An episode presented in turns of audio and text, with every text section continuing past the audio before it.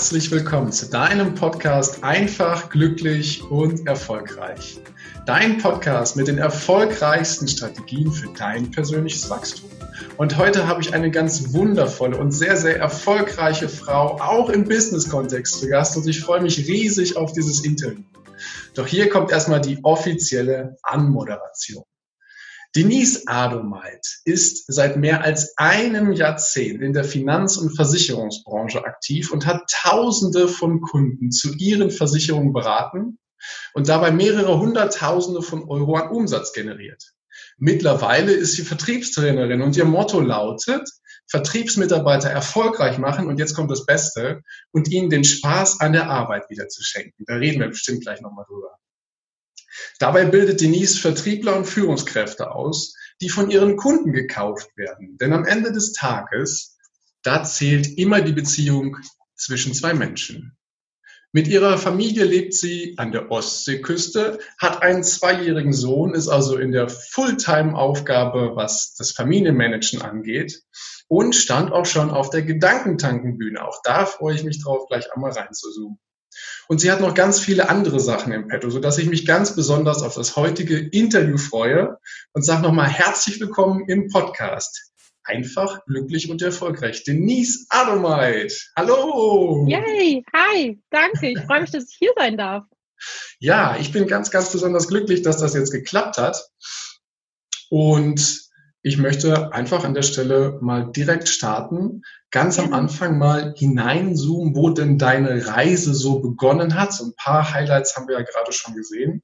Ähm, aber fangen wir mal da an, wie du oder wo du aufgewachsen bist. Lass uns doch einfach mal daran teilhaben, wie so dein Umfeld und deine Kindheit gewesen ist.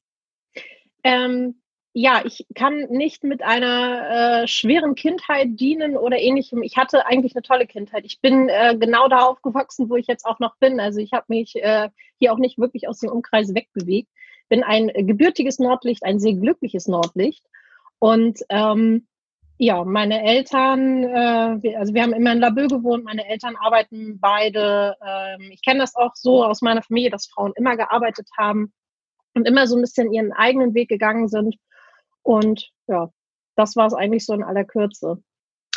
Immer so ein bisschen ihren eigenen Weg gegangen. Du gehst ja, ja, auch deinen eigenen Weg. Und bei deinen Eltern, wenn ich das so höre, oder bei deiner Mama, wenn ich das so raushöre, war das auch schon so. Ja. Was hat sie gemacht oder was macht sie? Meine Mama ist Zahnarzthelferin und ähm, ja, arbeitet auch hier im Ort und ähm, liebt ihren Job. Sie arbeitet momentan viel mit Kindern zusammen, also macht so die Zahnprophylaxe und Zahnpflege bei Kindern und ja, mag das alles sehr und hat irgendwie auch immer ihr eigenes Geld verdient, genauso wie meine Oma oder meine beiden Omas eigentlich. Und ähm, das war immer so ein Vorbild für mich. Also auch die Frauen in der eigenen Familie, die so alle so ihre eigenen Sachen gemacht haben. Mhm, mhm. Ja, spannend. Ähm, Vorbilder, ich finde, wir brauchen schon von frühester Kinderzeit an Vorbilder oder das ist halt das Schönste. Und wenn es dann noch die eigene Mama ist, umso besser. Ähm, Gibt es noch weitere Vorbilder, die du äh, ja in deinen Kindertagen so hattest? Ich hatte immer mal wieder Vorbilder, weil ähm, immer wenn ich mal irgendwie eine Fernsehserie länger geguckt habe und sei es ein Zeichentrickfilm, ich, ich fühle mich da, und das habe ich heute noch, immer sehr schnell sehr in die Charaktere ein. Ich suche mir so meinen Lieblingscharakter aus und habe dann immer so ein bisschen das Gefühl, oh, ich will so werden wie du. Und das war wirklich von ähm, äh, Mila Superstar, der Volleyballspielerin, bis zu den Kickers und wie sie alle hießen. Also äh, es gab da unzählige. Auch oft nur so für ein ganz kurzes Stück meiner Zeit, aber ja, da waren schon einige. Okay. Und hast du denen dann so richtig nachgeeifert, also dich quasi so richtig damit identifiziert oder war das in Anführungsstrichen nur ein Poster, was über dem Bett hing? Das war eher nur das Poster. Also ich habe nicht selber Fußball gespielt wie die Kickers, habe auch nicht Volleyball gespielt, ähm, aber es war schon ähm, einfach irgendwie so, dass ich dachte, oh, ich will auch irgendwann, ich will so schön sein, ich will so erfolgreich sein, keine Ahnung, das hatte ich schon. Aber halt eher wirklich dieses äh, Poster über dem Bett. Ja, ja, ja gut, haben wir, ich hatte es auch, also von daher kann ich sehr gut nachvollziehen. Und dann, wenn du morgens aufwachst, ist das das Erste, was du siehst. Wenn du dich abends genau. hinlegst, dann ist es das Letzte, was du siehst. Und irgendwie, ja, es ist halt extrem prägend. Kann ich gut nachvollziehen. Und ähm, ja, wenn, wenn deine Mama schon so eine Vorbildrolle hatte, hol mich mal gerade mit rein oder hol uns mal gerade mit rein. Hm, welche Rolle hat denn dein Papa so gehabt? Ähm, mein Papa hat auch immer eine wichtige Rolle in meinem Leben gespielt. Also ich war immer so ein Papa-Kind und ähm, habe auch heute höre ich auch immer noch regelmäßig so, äh, dass ich bin wie mein Vater. Also er hat mir irgendwie ganz, ganz viel mitgegeben. Ähm, mein Vater ist Beamter. Also sowohl, beide meine Eltern sind eher so auf der Sicherheitsschiene immer gefahren in ihrem Leben ähm, aber haben mir einfach schon sehr, sehr früh auch ein bestimmtes Selbstbewusstsein, auch eine sehr, sehr hohe Selbstständigkeit mitgegeben. Also ich durfte, ähm, ich, ich hatte zwar immer klare Regeln, also klare Begrenzungen, in denen ich mich bewegen durfte, aber ich habe irgendwie eine, ein sehr hohes Maß an Selbstständigkeit mitbekommen und wusste mir dadurch schon immer früh zu helfen, viel zu helfen und ja. Mhm. Was auch wichtig auch? war, weil ich habe mich ja schon ab und zu mal in Schwierigkeiten gebracht. Also es ist ja als Kind bleibt das ja nicht aus. Ja, glaube ich. Lag diese, diese Selbstständigkeit vielleicht auch daran, dass du dieses sichere Umfeld zu Hause hattest oder wie würdest du das einschätzen? Mit Sicherheit. Also ich glaube, dass Kinder, um jetzt mal so ein bisschen äh, globaler zu sprechen, ähm, je mehr Sicherheit man denen so am Anfang mitgibt und so klarer auch die Begrenzungen nach links und rechts sind, umso freier können sie sich am Ende entfalten. Und ähm, vor allem dieses Sicherheitsgefühl zu wissen, okay, ich kann das jetzt aber machen, weil im Zweifel es kostet mich einen Anruf und mein Papa würde mich bis heute irgendwie, also überall in Deutschland sofort abholen, wenn mal irgendwas mhm. ist. Und ähm, das zu wissen, gibt mir natürlich auch einen, ähm, ja, einen sehr starken Rücken und sehr starke Wurzeln auch. Ja, ja, glaube ich. Ja. Ein gutes Gefühl, dann auch mal Neues zu wagen und was auszuprobieren. Ne? Quasi so ja. deinen Weg zu gehen, den du ja auch jetzt schon mehrfach gegangen bist. Ähm, wann, kannst du dich noch daran erinnern, ob du so schon zu Kindertagen so Begabungen hattest, die ähm, auch heute immer noch stark sind in dir? Also, dass deine Eltern die gesehen haben oder dass du die gesehen hast und dann gefördert wurden? Nee, ich habe als Kind ehrlich gesagt ganz wenig Begabung in mir gesehen. Was ich wirklich gut konnte, war Schwimmen. Also ich konnte mhm. wirklich, wirklich gut schwimmen. Ansonsten war ich als Kind auch eher schüchtern. Mhm. Okay. Und ähm, das switchte dann irgendwann. Ich weiß auch gar nicht so ganz genau wann, aber ich weiß, dass ich, es gab mal eine Situation, wo ich mit meinem Papa und seinem Arbeitskollegen im Auto gefahren bin. Die sind zur Arbeit gefahren und wollten mich auf halber Strecke bei meinem damaligen Kumpel rausschmeißen. Und äh, nun ist Papas Arbeitskollege gefahren und ich saß hinten auf der Rückbank und war so still, die beiden Männer haben mich vergessen. Und kurz vor Kiel fiel den erst ein, oh Gott, da sitzt ja noch ein Kind hinten. Ich glaube, ich habe sogar genießt oder so. Ähm, und das war irgendwie so, so maßgeblich dafür, weil ich saß da wirklich, war schüchtern. Ich hatte keine Angst vor dem oder um Gottes Willen. Aber ich war einfach so, so schüchtern und ruhig, dass ich bin also mit der Umgebung komplett verschmolzen. Mhm, okay. Hast dich quasi perfekt angepasst. Ne? Ja, genau. Ich also, ja. Äh, ja, komplett mit der Rückbank. Ich war wohl nicht mehr zu sehen und zu hören. Okay. Dann ist natürlich total interessant zu gucken, du bist ja dann in einen Beruf gegangen, in der Beratung, im Verkauf, im Vertrieb, ähm, wo Schüchternheit jetzt nicht so wirklich die allerbeste Tugend ist. Ähm, wie ist denn so deine Entscheidung gefallen, in diesen Beruf hineinzugehen? Ich habe erst angefangen zu studieren. Äh, ich wollte gerne Jura studieren. Zu dem Zeitpunkt war ich auch schon irgendwie ein bisschen freier in meiner Entfaltung und war auch nicht mehr ganz so schüchtern und wollte gerne Jura studieren.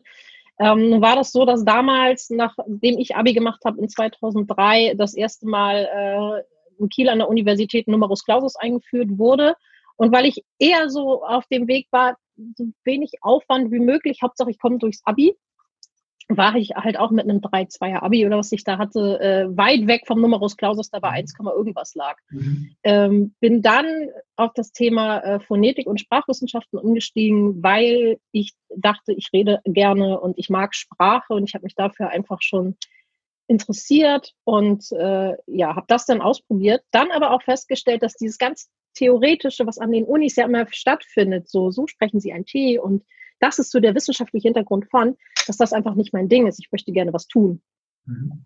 Und ähm, habe mich dann noch im ersten Semester angefangen umzuorientieren und mir einen Ausbildungsplatz zu suchen. Und da ergab sich das einfach dann in der Bank. Also ich bin gelernte Bankkauffrau der Platz war frei. Es war dann ähm, ein Jahr am Ende vergangen. Also ich habe in 2004 dann mit der Ausbildung begonnen.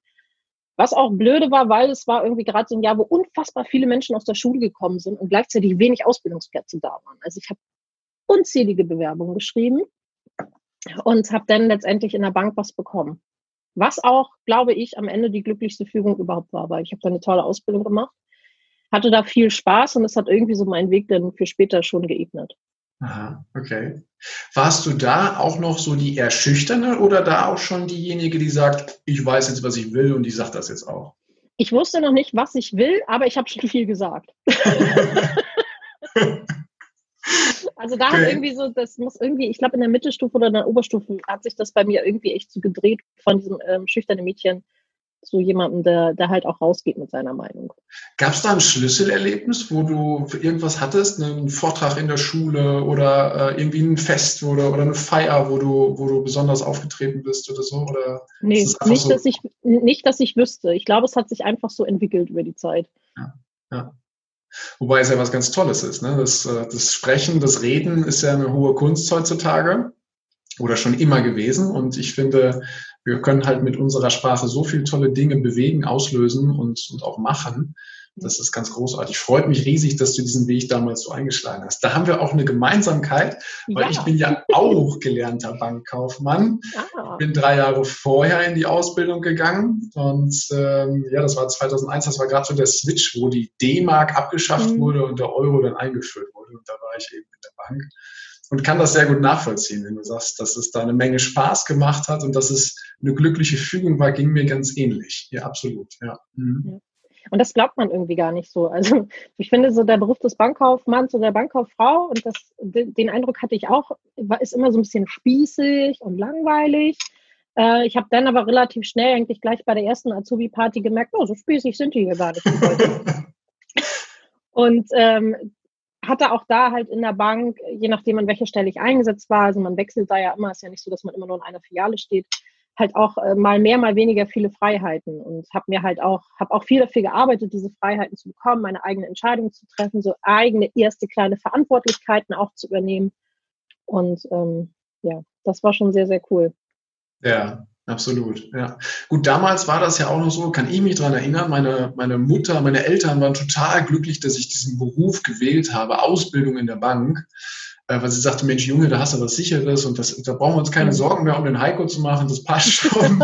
er ist jetzt auf, was, auf der richtigen Spur und das passt. Das hat sich heute ja komplett verändert. Ne? Wir sind ja jetzt irgendwie 16, 20 Jahre weiter und äh, das Berufsbild des Bankkaufmanns, der Bankkauffrau, das hat sich ja, ähm, hat sich ja verändert. Und ich drücke es mal vorsichtig aus, hat nicht mehr ganz diese, diese Attribute, die es damals mal hatte, von wegen Sicherheit und da brauchst du dir keinen Kopf mehr machen. Ne? Nee, das stimmt. Ja. Das stimmt. Es hat sich ja auch das Tätigkeitsprofil sehr verändert. Ja. Und ähm, somit ja auch die Ausbildung. Ich glaube, es hat beides so seine, seine, seine Gold- und Silberseiten. Also ähm, es hat beides immer so Vor- und Nachteile. So wurde die, die, alte Welt, aus der wir noch kommen, ist auch jetzt die neue Welt.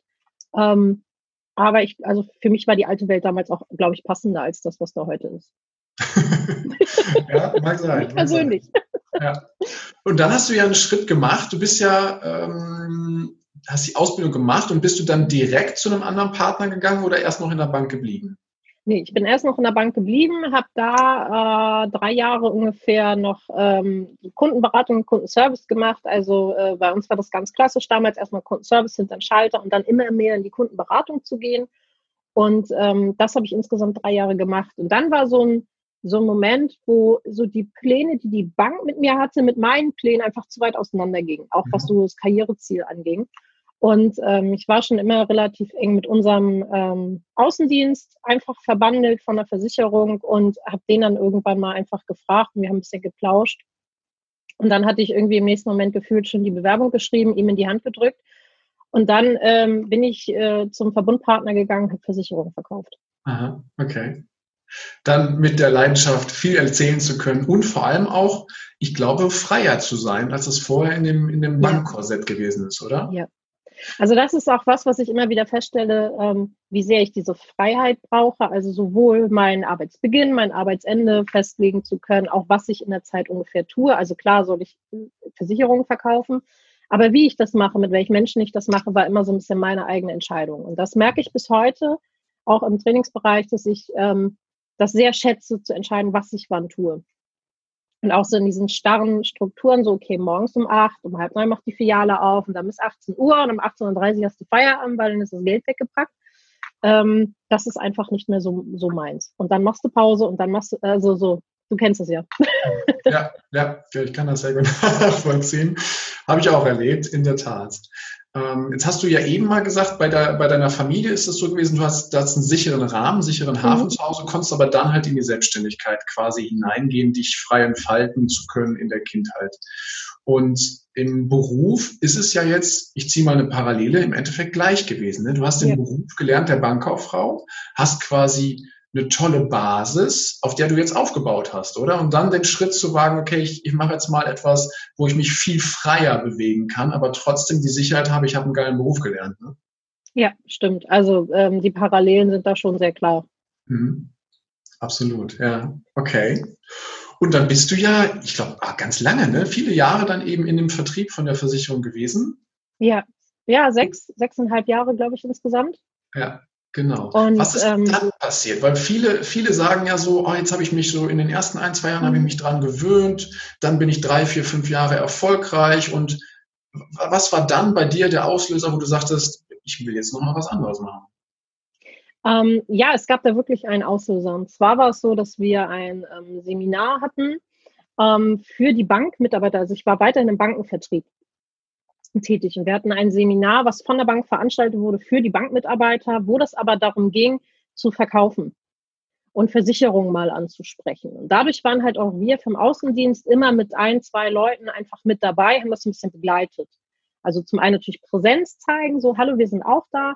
Und zum anderen halt auch hier und da mal zu unterstützen beim Training und halt auch schlaue Sachen zwischendurch zu sagen. Also so der Klassiker, gut aussehen und zwischendurch mal was mehr oder minder qualifiziertes beitragen. Und es gab da ähm, Gruppenarbeitsphasen, also wo so die ganzen Teilnehmer in Gruppen aufgeteilt wurden und halt so diese Gespräche, die wir in der Theorie besprochen haben, einmal üben sollten. Und es war dann so, dass schon am Vormittag, obwohl mich da keiner kannte, ich war wirklich noch sehr, sehr neu da, ähm, plötzlich alle immer zu mir wollten und mit mir diese Gespräche üben wollten. Und ich hatte das in dem Moment gar nicht verstanden, hab, bin aber so rausgegangen mit diesem Gang, anscheinend mache ich das ganz gut, Leuten was beizubringen. Und ähm, das war irgendwie so dieser Auslöser. Und dann gärte es so langsam und sicher in meinem Kopf, dass ich gesagt habe, so, boah, ich glaube, ich will irgendwann möchte ich gerne Menschen trainieren. Ich möchte gerne irgendwann Menschen was beibringen und sie weiterbringen. Mhm. Und ich habe halt auch tolles Feedback bekommen, so nach dem oh, jetzt habe ich das verstanden. Oder ach, so einfach kann man das machen. Weil Vertrieb ist ja kein Hexenwerk. Also wer das mal gemacht hat, stellt irgendwann fest, so von diesem Riesenberg, ach, ist ja eigentlich ist es ja nur irgendwie so ein paar Dinge, die man wissen muss. Und ähm, das ist dann so in meinem Kopf einfach über eine ganze Zeit lang entstanden und ich bin dann irgendwann zu meinem damaligen Chef gegangen und gesagt, pass auf, ich kann mir vorstellen, irgendwann mal Trainerin zu sein. Aber nicht jetzt, weil jetzt will ich erstmal Vertrieb machen. Und es war mir total wichtig, erstmal zehn Jahre Vertriebserfahrung voll zu haben, also Bank plus ähm, äh, die, die Versicherungszeit, um dann halt auch wirklich Menschen was über Vertrieb erzählen zu können. Mhm. Weil ich finde nichts schlimmer, als wenn ein Vertriebstrainer hinkommt, der irgendwie zwei Monate im Vertrieb war und dachte, ich weiß alles. Ich kann alles und ich erzähle jetzt alles. Genau. Ähm, ja. Von daher waren mir diese zehn Jahre total wichtig. Und der hat gesagt, ja, hm, glaube ich, kann ich mir auch vorstellen. Und wir haben das denn. Entschuldigung, dein Proof of Concept, was du da quasi die zehn genau. Jahre aufgebaut hast, ne? Mhm. Genau, das war mir wichtig, weil ich habe selber nie Leute ernst genommen, die mir erzählen wollten, wie Vertrieb ging, die noch nie einen Kunden gesehen haben. Ja. So. Und ähm, wir haben dann halt gemeinsam mit meinem Chef da gesagt, okay, verstehe ich, ich unterstütze dich da auch. Und der hat dann halt angefangen, mich immer mal hier und da zu einer Fortbildung zu schicken. Dann habe ich den ähm, ADA-Schein gemacht, also den Ausbilderschein. Dann habe ich den innerbetrieblichen Ausbilder gemacht. Und ähm, dann war so, irgendwann waren so diese zehn Jahre abgelaufen. Und dann bin ich halt zu ihm, habe gesagt, so, pass auf, deine zehn Jahre sind jetzt um. Ich hatte ja auch einen Plan, sehr konkret, da wurde auch immer fester. Und dann hieß es aber, ja, hm, der Laden strukturiert sich gerade um. Ich weiß nicht, gerade ist aber kein Job frei im Training. Und das war dann der Moment, wo ich gedacht habe, okay, dann fange ich jetzt einfach an, mich umzuschauen. Mhm. Und ja, den Anlass habe ich dann genommen. Ähm, in dem Laden, wo ich war, wurde, in der Versicherung, wo ich war, wurde kein Platz frei, bin ich zu einer anderen Versicherung gegangen und durfte da den Trainer machen. Wow, okay. Jetzt hast du gerade erwähnt, dass du einen sehr konkreten Plan hattest. Ja. Ähm, wie wichtig ist es für dich, Pläne zu haben und zu wissen, wohin du läufst? Ähm, es ist super wichtig. Ich brauche es nicht so für den Tag. Also ich muss jetzt nicht wissen, was in zehn Minuten passiert. Ich habe aber immer so meine fünf, sechs, sieben Jahrespläne, wo ich weiß, okay, dann, ich möchte in fünf Jahren möchte ich an der und der Stelle sein. Und das mache ich auch sehr konkret. Ich möchte an der Stelle sein, ich möchte mindestens das und das verdienen, ich möchte diese und die Situation haben und da und da wohnen. Gut, das ist bei mir halt hier mein Ort, ähm, den ich auch sehr liebe, aber so, ja, diese Pläne fasse ich mir halt. Und das finde ich total wichtig, damit ich weiß, wo ich hinlaufen muss. Mhm. Okay. Also sich ins, sich ins Auto zu setzen und loszufahren, das ist total schön, aber du fährst einfach im Kreis, wenn du kein konkretes Ziel hast. Mhm. Und nur mit diesem Ziel kann ich halt auch für mich entscheiden, okay, was brauche ich jetzt, um dahin zu kommen? Absolut.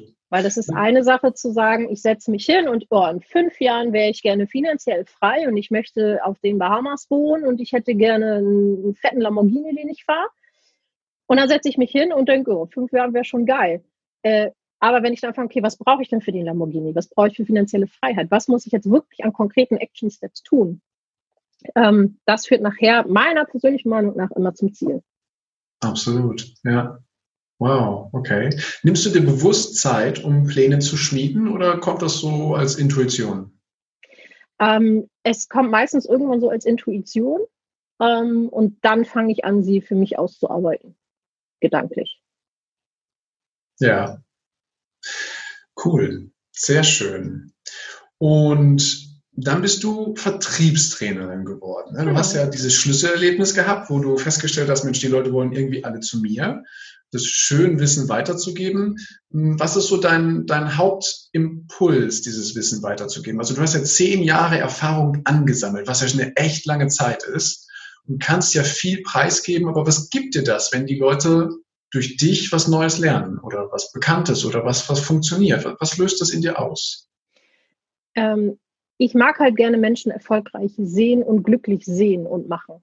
Und äh, das ist das. Und wenn ich sehe, dass es manchmal gar nicht viel braucht, außer ein bisschen Mindset und nochmal so vielleicht ein bisschen auch Motivatoren und Prioritäten gerade ziehen, gemeinsam mit den Trainees, um dann zu sehen, wie die in die Handlung kommen, mit ein, ganz einfachen Tricks, um halt wirklich dahin zu kommen, gekauft zu werden und nicht mehr zu verkaufen. Also nicht mehr kaltakquisemäßig bei in einem Hochhaus für sich von oben nach unten zu klingeln, sondern dass die Kunden wirklich zu ihnen kommen, um zu kaufen und sich an die Menschen binden. Ähm, das finde ich halt unfassbar cool, weil ich hatte selber Situationen in meiner Vertriebszeit, wo Kunden zu mir gesagt haben, Frau Annemeit, das wäre total cool, wenn Sie für eine andere Versicherung arbeiten würden, für eine, die günstiger ist wir bleiben hier, weil Sie da sind, aber egal, wo Sie hingehen, wir gehen auch mit. Also bitte rufen Sie uns an, wenn Sie irgendwann darüber nachdenken, das Unternehmen zu verlassen. Wow, was für eine Wertschätzung. Und da habe ich gedacht, boah, wie irre ist das? Und dann so auch Empfehlungen. So, ja, ja ähm, ich hatte zum Beispiel einen jungen Mann, der zu mir gekommen ist, mit dem habe ich mal so diese kompletten Sachen, die er schon hatte, alles mal ein bisschen sortiert, ihm auch erklärt, was er da hatte, wichtiger Punkt bei Versicherung, um dann das Ganze nochmal so ein bisschen gerade gezogen. Da kam eine Woche später seine Mutter vorbei mit ihrem Ordner in Hand und sagte, hier, äh, können Sie den mal nehmen? Mein Sohn war bei Ihnen, der war so begeistert. Dann habe ich dasselbe mit der Mutter gemacht. Und ähm, die sagte dann am Ende zu mir, wissen Sie was? Ich bin jetzt 56 Jahre alt, ich habe das erste Mal verstanden, was ich hier eigentlich tue und warum. So schön. Und das ist halt total cool. Und dieses Gefühl möchte ich Menschen weiter schenken, weil ich ganz genau weiß, wie unglücklich man im Vertrieb werden kann, wenn man im Vertrieb nicht erfolgreich ist. Mhm. Weil Menschen, die im Vertrieb sind und die da Bock drauf haben, die leben auch ein bisschen für den Erfolg. Die leben auch für das Geld, was aufs Konto kommt, für die Abschlüsse, für die Unterschriften, die sie haben. Das gibt den, ja, das ist einfach so die Belohnung für die harte Arbeit, weil Vertrieb ist auch nicht immer nur Spaß. Ähm, und das möchte ich gerne Menschen einfach weitergeben. Mhm. Und halt auch, damit sie mit diesem Erfolgserlebnis auch, auch durch die Tals kommen. Weil ein Tal hast du immer mal im Vertrieb. Mhm. Es gibt immer die Situation, dass morgens um sieben guckst auf dein Handy, du hast schon drei Nachrichten. Von fünf Terminen haben drei an dem Tag abgesagt. Das sind übrigens auch die drei guten. Das sind auch die drei, die mitten am Tag sind. Dafür hast du noch abends ähm, Oma Pufvogel, die eine Frage zu ihrer Teilkasko hat, keine Ahnung.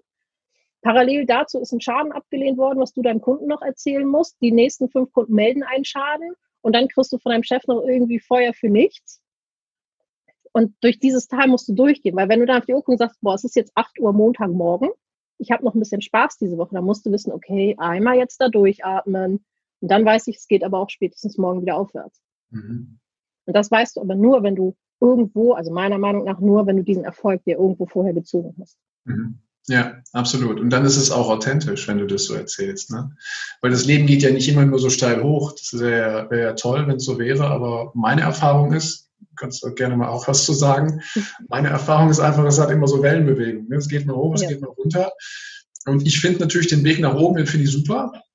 Im Nachgang betrachtet auf jeden Fall und äh, in der Situation auch. Aber wenn es runter geht, stelle ich halt auch fest, im Nachgang betrachtet, bin ich sehr, sehr dankbar dafür, dass das mal runtergegangen ist, um halt dann auch wieder neue Erfahrungen zu sammeln. Ja. Und wie du sagst, das Feeling zu haben, morgen geht's wieder hoch oder nächste Woche oder wie auch immer. Ne? Also dann halt dran zu bleiben und durchzu, sich durchzubeißen, gerade auch in der Vertriebswelt, das ist eine echte Kunst und da gebe ich zu 100 Prozent bei dir, das funktioniert eben nur, wenn du es selber erlebt hast. Ne? Wenn du dich da vor, vor einer Gruppe, wie groß die auch immer ist, hinstellst und erzählst denn das Blaue vom, vom irgendetwas und die merken, erlebt hat die das nicht. Ähm, deswegen ist es ganz, ganz wichtig, finde ich, da wirklich deinen Proof of Concept zu haben und der ist ja definitiv da. Ja. Wow, und jetzt bist du nach wie vor Vertriebstrainerin. Genau. Mit ganz viel Leidenschaft und ich ja. habe jetzt, glaube ich, auch besser verstanden, was du damit meinst, den äh, Teilnehmern von deinen Trainings Spaß an ihrer Arbeit zu schenken. Weil ich glaube, ja. sag vielleicht gerne noch mal was dazu, aber es ist äh, genau das Gefühl, was du gerade beschrieben hast, ähm, diese Kundenrückmeldung zu kriegen, wow, ich habe es jetzt endlich mal verstanden oder wow, ich habe jetzt den Abschluss und der Kunde geht mit einem breiten Grinsen heraus. Ne? Oder wie ist das bei dir? Ja, es hängt auch ganz viel damit zusammen, auch mal diesen Erfolgsmoment auch genießen zu können. Also auch das stelle ich fest bei wirklichen High-Playern, also die wirklich wahnsinnig erfolgreich sind, die halt hasseln, hasseln, hasseln, hasseln, dass die manchmal zwischendurch vergessen, diese Erfolge auch mal zu feiern. Und sich mal ganz kurz hinzusetzen und zu sagen, boah, wie cool, was habe ich ja eigentlich gerade gerissen? Und ähm, das war jetzt ein Kunde, mit dem habe ich ein Jahr lang gesprochen und jetzt hat er sich entschieden und jetzt hat er das so und so gemacht und jetzt ist der Kunde auch zufrieden. Ähm, viele hasseln da so dran vorbei, weil sie denken, so, Unterschrift, nächste Unterschrift, nächster Termin. Und ähm, jetzt rufe ich nochmal an, jetzt habe ich gerade zehn Minuten Zeit, jetzt terminiere ich mir nochmal ganz viele Menschen. Und ähm, auch das ist einfach so, so ein wichtiger Punkt, der dazugehört, damit du halt durch das Tal am Ende auch wieder durchkommst. Absolut. Und gleich, gleichzeitig weiß ich natürlich auch aus meiner eigenen Zeit, wie fies das ist, ähm, wenn es mal länger im Tal ist. Weil das heißt nicht, dass es immer so geht. Du kannst auch mal wirklich sehr, sehr lange auf dem Weg nach unten sein. Mhm. Und auch dafür brauchst du einfach diese Energie zu wissen, ah, wofür mache ich das? Ne? Also da haben wir wieder das Ziel, was ich in fünf Jahren sehe. Und warum mache ich das? Also ja, einfach weil es mir auch Freude macht, wenn Kunden mir Feedback geben und wenn ich Menschen auch helfen kann. Also auch das ist ja gerade im Vertrieb oft ein Punkt. Ne? Wir helfen ja auch Menschen. Mhm. Und halt auch, ähm, ja, einfach aus meinen eigenen Erfahrungen zu wissen, okay, ich weiß, jetzt ist echt erstmal ätzend, aber es geht auch wieder bergauf. Absolut. Und das ist, und das ist einfach das, was ich möchte. Ich möchte, dass Menschen Spaß bei ihrer Arbeit haben, weil ich auch selber weiß, wie blöd es ist, wenn du irgendwann keinen Spaß mehr hast. Mhm. Auch selber weiß, wie es ist, vielleicht irgendwann anfangen mit Bauchschmerzen aufzustehen und keine Lust auf die Arbeit zu haben. Deswegen finde ich diesen Spaß extrem wichtig. Eine meiner Hauptansagen meinen Trainings ist auch, Leute, und das darf ja auch Spaß machen. Also lass uns hier einen schönen Tag miteinander verbringen, nur zwei schöne Tage und wir wollen viel lernen, wir werden viel arbeiten, aber bitte habt auch Spaß zwischendurch so lernen wir ja auch am meisten. Ne? Also ja. Du hast ja auch äh, ein Kind und äh, auch ich habe kleine Kinder und ich merke halt, die lernen am meisten, wenn der Rahmen, wenn die Umgebung am lustigsten und am spaßigsten ist. Ne? Wenn die mit ja. einem breiten Grinsen, mit leuchtenden Augen dastehen, dann lernen Kinder am besten. Und ich finde es halt auffällig, wenn ich an meine Trainings denke, die ich als Teilnehmer besucht habe. Weiß Gott nicht alles, gibt auch ganz viele sehr, sehr gute Trainings, die ich besucht habe, aber ein paar, da denke ich mir, puh, wo ist denn der Spaß geblieben? Ne? Also mhm. da merkt, und dann gucke ich mir die anderen Leute an und denke mir, ja, denen geht's genauso wie mir. Wir haben gerade alle irgendwie keinen richtigen Lerneffekt, weil wir auch keinen Spaß haben. Ne?